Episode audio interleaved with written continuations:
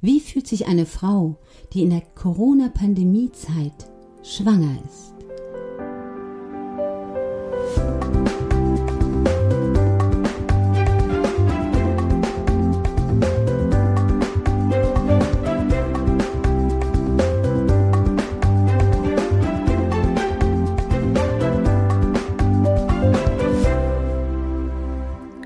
Hallo, mein lieber Zuhörer. Heute habe ich einen Bericht für dich und eine Interviewpartnerin für dich, die zur Corona-Zeit schwanger ist. Das ist eine ganz neue Herausforderung, glaube ich. Ich weiß nicht, wie man sich fühlt, wenn man schwanger ist und diese Nachricht bekommt, doch wir werden es erfahren von Christina Rickel. Herzlichen Glückwunsch, dass du da bist und dass du Mama wirst. ja, vielen Dank, Claudia, und danke für die Einladung in deinen Podcast. Die schönste Nachricht des Lebens, glaube ich, wenn man sich ein Baby wünscht und dann das. Bitte erzähl ein bisschen von dir, wie alt du bist oder wie weit du bist in deiner Schwangerschaft und wie es war, diese Nachricht zu hören von Corona. Ja, sehr gerne. Also ich bin äh, 38 Jahre und äh, ja erwarte jetzt mein zweites Kind, äh, das übrigens vor Corona entstanden ist, also okay. nicht in dieser Zeit jetzt, wo wir alle zu Hause sind. Und ja, wir freuen uns sehr und äh, ja, dann kam äh, eben diese Nachricht und ähm, klar, das ist dann ähm, ja für, wie für uns alle eine Herausforderung, ein Schock. Man weiß ja nicht, wie das weitergeht und wie lange das andauern wird ja, das ist schon, sind schon besondere Zeiten und wenn man schwanger ist, äh, erst recht, das stimmt. Ja, vor allem weiß man ja auch gar nicht, ähm, wie geht das mit dem Baby, ne? Also ist das jetzt so, wenn man jetzt Corona bekommt, wie geht das mit dem Baby? Hält, überträgt sich das über das Kind? Sorry, dass ich da so ein bisschen rumstottere, weil ich ja. jetzt mir das so selber vorstelle, dass das ganz schön schwierig ist, dass es im Kopf echt erstmal Hilfe macht. Ja. So SOS, was kann ich jetzt tun? Wie geht's weiter? Und was passiert, wenn ich Corona bekomme mhm. und das gut überstehe? Aber ja. Erzähl ein bisschen, wie ist es mit dir gewesen? Also ähm, mein Frauenarzt sagte anfangs noch, dass, ähm, ne, dass, dass Schwangere nicht nicht zur Risikogruppe gehören, dass ähm, ja, dass wir uns da so ein bisschen entspannen können.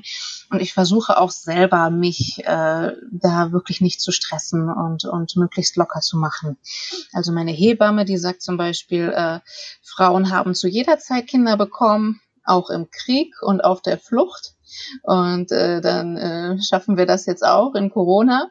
Und äh, ja, ich glaube, das ist eine ganz gute Einstellung, sich nicht äh, verrückt zu machen.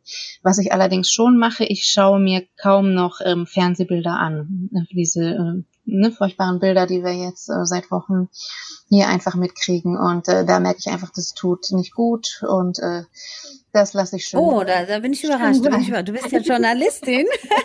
also du musst den Zuhörern mal sagen, sie ist ja Journalistin. Wer den ersten Beitrag von uns nicht gehört hat, sie ist Journalistin, sie recherchiert also für die Zeitung Stadtanzeiger und auch für den äh, für die Elternzeitung, mhm. ist auch äh, Coach in dem Bereich. Ne? Du bist also Trennungscoach. Du hast viele Jahre genau. schon recherchiert. Wie geht man richtig damit um, mit der Situation, mit Kindern? Und ich persönlich sage immer, Leute, schaltet den Fernseher aus. Ja. Schaut euch wirklich nicht das ganze Negative an, weil das macht was mit dem Mindset, das verändert die Gedanken. Und wenn du das als Journalistin auch sagst, dann muss ich sagen, alle Achtung, Respekt, weil ich weiß, dass die Menschen die in deinem Spektrum arbeiten, natürlich genau damit Geld verdienen mit diesen Schlagzeilen. Ja, das ja? stimmt. Also ich bin ja Familienjournalistin auf Familienthemen spezialisiert, da, daher nicht so auf die täglichen News angewiesen. Äh, aber ich höre jetzt viel Radio in der Corona-Zeit und da ist man auch gut informiert oder informiere mich gezielt aus dem Netz. Aber einfach ähm, diese, diese Fernsehbilder äh, aus Italien oder von sonst wo, ähm, ich glaube, die tun uns allen nicht gut. Und äh, viele geraten dann in so einen Sog und, und können nicht aufhören und wollen immer mehr und immer mehr. Und man wird immer niedergeschlagener und niedergeschlagener. Und äh, das ist einfach eine Spirale, aus der wir aussteigen dürfen, finde ich. Also, und auch gerade wenn man schwanger ist, äh, sollte man gut für sich sorgen und äh, kann sich ja wirklich heute anderweitig informieren.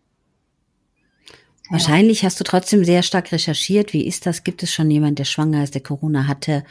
Gibt es dazu schon wirklich Berichte zu sowas? Oh, ich kann es dir kann es dir gar nicht sagen, wirklich. Also ich, äh, ne, ich versuche mich wirklich damit positiven Nachrichten zu umgeben äh, und äh, ja, die Geburt äh, gut vorzubereiten. Ich habe jetzt zum Beispiel ähm, eine, eine Dula jetzt engagiert. Äh, weiß nicht, Was ist das? Ja, das ist eine professionelle äh, Geburtsbegleiterin ja. ähm, die die, äh, die äh, die Frau dann unterstützt während der Geburt, weil äh, ich meine, wer schon mal eine Klinikgeburt hatte, der weiß, dass die Hebamme, dass die sehr viel zu tun haben und oft rein und raus rennen. Äh, so war es auch bei der Geburt meines ersten Sohnes und ich habe mir da einfach äh, ja einen Profi an die Seite gewünscht und äh, genau habe mich deswegen um eine Dula gekümmert. Nur die Frage ist nun in Corona-Zeiten, darf sie überhaupt mit rein? Zur Geburt. Weil momentan ist die mhm. Ansage, dass nur eine Begleitperson mit rein darf. Und ja. Äh, das ist in dem Fall dann mein Partner natürlich. Und ich hoffe sehr, dass bis Herbst, dass da die, äh, die Vorschriften wieder gelockert werden. Das kann einem momentan leider niemand sagen, wie das bis dahin War nicht auch, auch im Gerede, dass der Partner nicht mit rein darf? Genau. War das, das nicht war, auch so? Das war anfangs wohl tatsächlich so in vielen Kliniken, aber das wurde jetzt wieder gelockert bei den meisten. Ja. Ja, aber vieles ist natürlich schon anders. Also zum Beispiel auch die Untersuchungen beim Frauenarzt, die regelmäßigen, äh, da darf mein Partner auch nicht mehr mit rein äh, zum Ultraschall. Und, oh, und äh, ja, ja, und äh, der Arzt äh, ist äh, mit untersucht äh, dann mit Mundschutz und auch so ziemlich schnell schnell. Ähm, ja, also es ist es ist alles anders einfach. Ne? Hm. Ja. Mhm, das kann ich mir schon vorstellen. Das ist ja wirklich auch wirklich sehr, sehr schade. Ja. Aber ich sag mal, der Mindestabstand, der war bei euch beiden ja auch nicht gegeben. das, das war ja vor Corona-Zeit, ne? vor Corona, ja, ja, aber trotzdem. Äh, Hast ja Glück gehabt. Ja. Das war ja vor Corona-Zeit. Also alle kleinen Babys, die dann jetzt entstehen, da kann man da hinterher recherchieren, ob die ja. Leute wirklich schon zusammengelebt haben oder ob das Gesetzesbrecher waren. Ja, das stimmt. ne, wenn die, ja, ja, wenn die Kinder so in der Zeit äh, auf die Welt kommen, wo es dann genau in dieser Corona-Zeit entstanden ist, und die Leute sich noch gar nicht wirklich in einem Haushalt bewegt haben, dann wissen wir Vertragsbruch. Ja, das stimmt, es gibt ja keine Verträge. Genau, genau. Und man muss die Zeit bestmöglich nutzen. Ne? Also äh, ja, ich habe ich hab für den Kölner Stadtanzeiger auch mit einem äh, Paartherapeuten gesprochen. Ich wollte sagen, das kommt jetzt sehr zweideutig rüber. man muss die Zeit ja. nutzen. Ja, ja, ja. Genau. Ja, und ähm, also wie gesagt, ich habe mit einem Paartherapeuten gesprochen, auch über Corona und wie man die Zeit als Paar äh, ja eben gut nutzen kann und gut übersteht. Ähm, der Christian Thiel war das aus Berlin und der rät äh, allen Paaren, sich täglich möglichst siebenmal zu umarmen für mindestens sieben Sekunden, um da, um da Nähe zu schaffen und, und Verbindung zu schaffen und äh, ja und sich auch abends gegenseitig zu loben. Das hast du gut gemacht, äh, das klappt gut, sich eben auch da mhm. auf das mhm. Positive zu fokussieren, ne? so, weil wenn man viel zusammen ist, jetzt in Homeoffice-Zeiten, kann das ja auch eine Herausforderung sein. Ja. Das glaube ich allerdings auch. Ich habe schon von vielen Leuten gehört, die ein extremes Problem haben, wenn sie so viel Zeit mit ihrem Partner auf einmal verbringen oder auch mit ihren Kindern, ja. dass die häusliche Gewalt ins Immense nach oben gegangen ist. Traurig für die Kinder. Ja. Und äh, dass da wirklich viele verzweifelt sind, dass das wirklich im Moment so abgeht zu Hause, wie man sich das teilweise gar nicht vorstellen kann. Aber du hast mir ja eben lustigerweise erzählt, dass es da so einige Dinge gibt, womit die Leute sich beschäftigen könnten, unter anderem mit äh, speziellen Massagetechniken. ja, das stimmt, das stimmt. Äh, das war auch eine Auftragsarbeit für die Zeitschrift Eltern. Ja. Da durfte ich einen äh, Artikel machen zum Thema äh, ja, Intimmassage für den Mann, weil ähm, mhm. hier in Köln äh, werden regelmäßig Kurse angeboten von ähm, Andrea Silvanus. Sie macht das auch ganz toll. Äh, die nennen sich Handarbeitsabende. Hm? Handarbeit. Handarbeitsabend. Genau, Handarbeit mal anders. Und äh, ja, da durfte ich schreiben drüber. Es war sehr amüsant, sehr netter Abend mit 15 Frauen. Und Ach, Frauen. Genau, genau. Also wir waren eine Frauenrunde und haben äh, gelernt und geübt. Ähm, ja. für zu Hause. Ja, das musst du bitte jetzt mal fürs Kopfkino wieder richtig stellen. ja. Also 15 Frauen. Ich dachte, es geht um Intimmassage für den Herrn oder für die Dame? Für den Herrn, für den Herrn. Also genau. Ihr sitzt da mit 15 Frauen und 15 Opfern da, die sich zur Verfügung stellen? Oder wie soll man sich das bitte vorstellen? ja, das, da war ich auch sehr gespannt. Also im Internet stand, wir üben am nicht lebendigen Modell. Ach so. Mhm. Und dann da habe ich auch gedacht, okay, woran werden wir dann üben, die Massagegriffe? Ja, und dann waren wir da im, äh, im Tantra-Studio Ananda in Mülheim hat das stattgefunden und wir waren äh, natürlich alle sehr äh, gespannt und aufgeregt. Die Damen, also man kennt ja dann die anderen auch nicht, mit denen man dann da so im Kurs sitzt. Und äh, ja, irgendwann holte Andrea dann unsere Übungsmodelle raus und das waren kleine Piccolo-Fläschchen. Und äh, Piccolo-Fläschchen. Genau, so kleine Sekt, Sektfläschchen. Okay. Also meine Herren, ihr dürft euch vorstellen, als hättet ihr ein Champagnerteil am Körper. genau.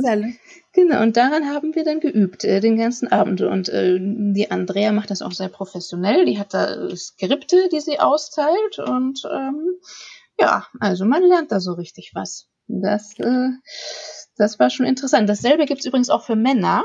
Abende für ja. Männer und die heißen dann Hand, Handwerkerabend. Also meine Herren, ähm, ich glaube, das ist gar nicht verkehrt, weil auch wenn das Thema jetzt hier vielleicht nicht reinpasst, aber das ganze, die ganze Szene von Prostitution oder Zweisamkeit, auch gewerblich, ist ja total untersagt. Und ohne jetzt Rotlichtmilieu bitte in den Vordergrund zu holen, möchte ich sagen, es würde es nicht geben, wenn es niemand nutzen würde. Und da es so viele Damen wohl im Rotlichtmilieu auch gibt, werden das ja auch die Herren nutzen. Und ich glaube, wenn man das gewöhnt ist, sich ab und zu was zu gönnen, wie auch immer, dann äh, wäre das vielleicht eine gute Alternative. Was sagst du dazu, Christina? Ja, auf jeden Fall. Und ähm, die Andrea Silvanos baut das auch online gerade sehr aus. Also ich glaube, sie bietet inzwischen auch Online-Kurse an. Wir können ja den Link ähm, verlinken dann bei dir. Und ist auf jeden Fall eine interessante Sache. Äh, Gerade wenn man jetzt als Paar auch wieder mehr Zeit hat und die, und die nutzen will, Gewinn bringt. Also warum, warum nicht, ne?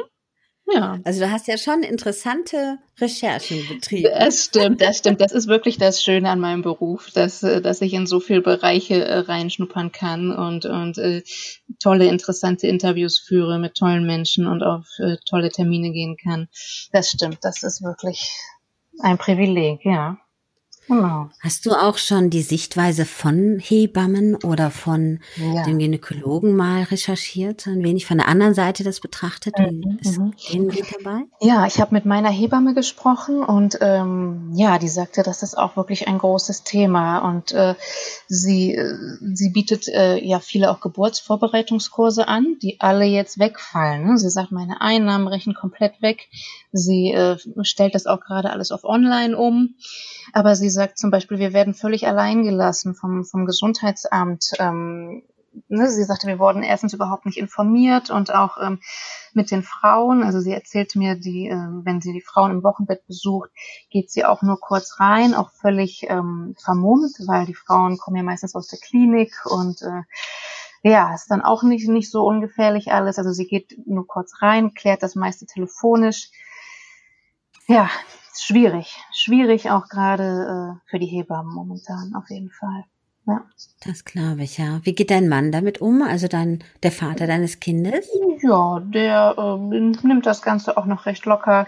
Wie gesagt, wir sind positiv äh, guter Dinge und hoffen einfach, dass es, dass es bis Herbst sich alles etwas entspannt hat.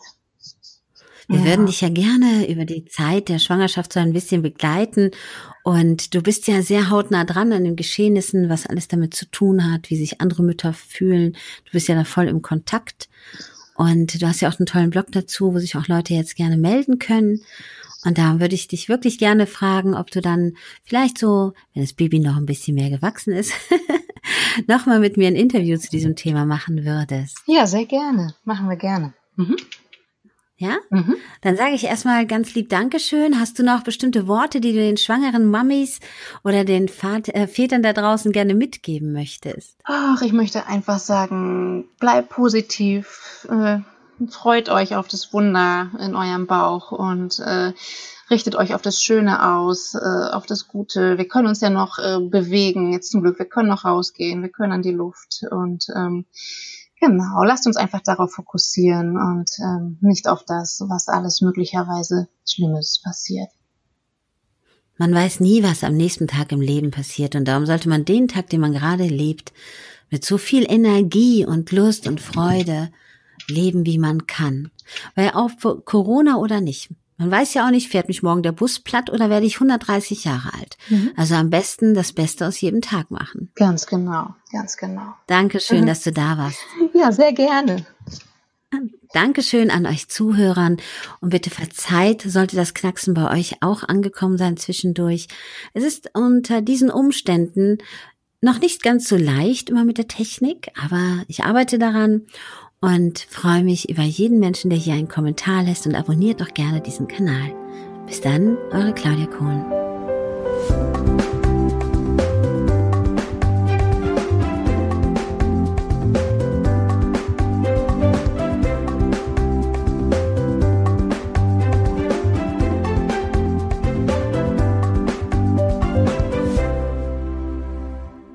In der nächsten Folge erwartet dich wieder ein inspirierender Mensch, der dir Lebensmut schenken möchte. Hier im Seelsorge-Podcast bei Claudia Kohnen.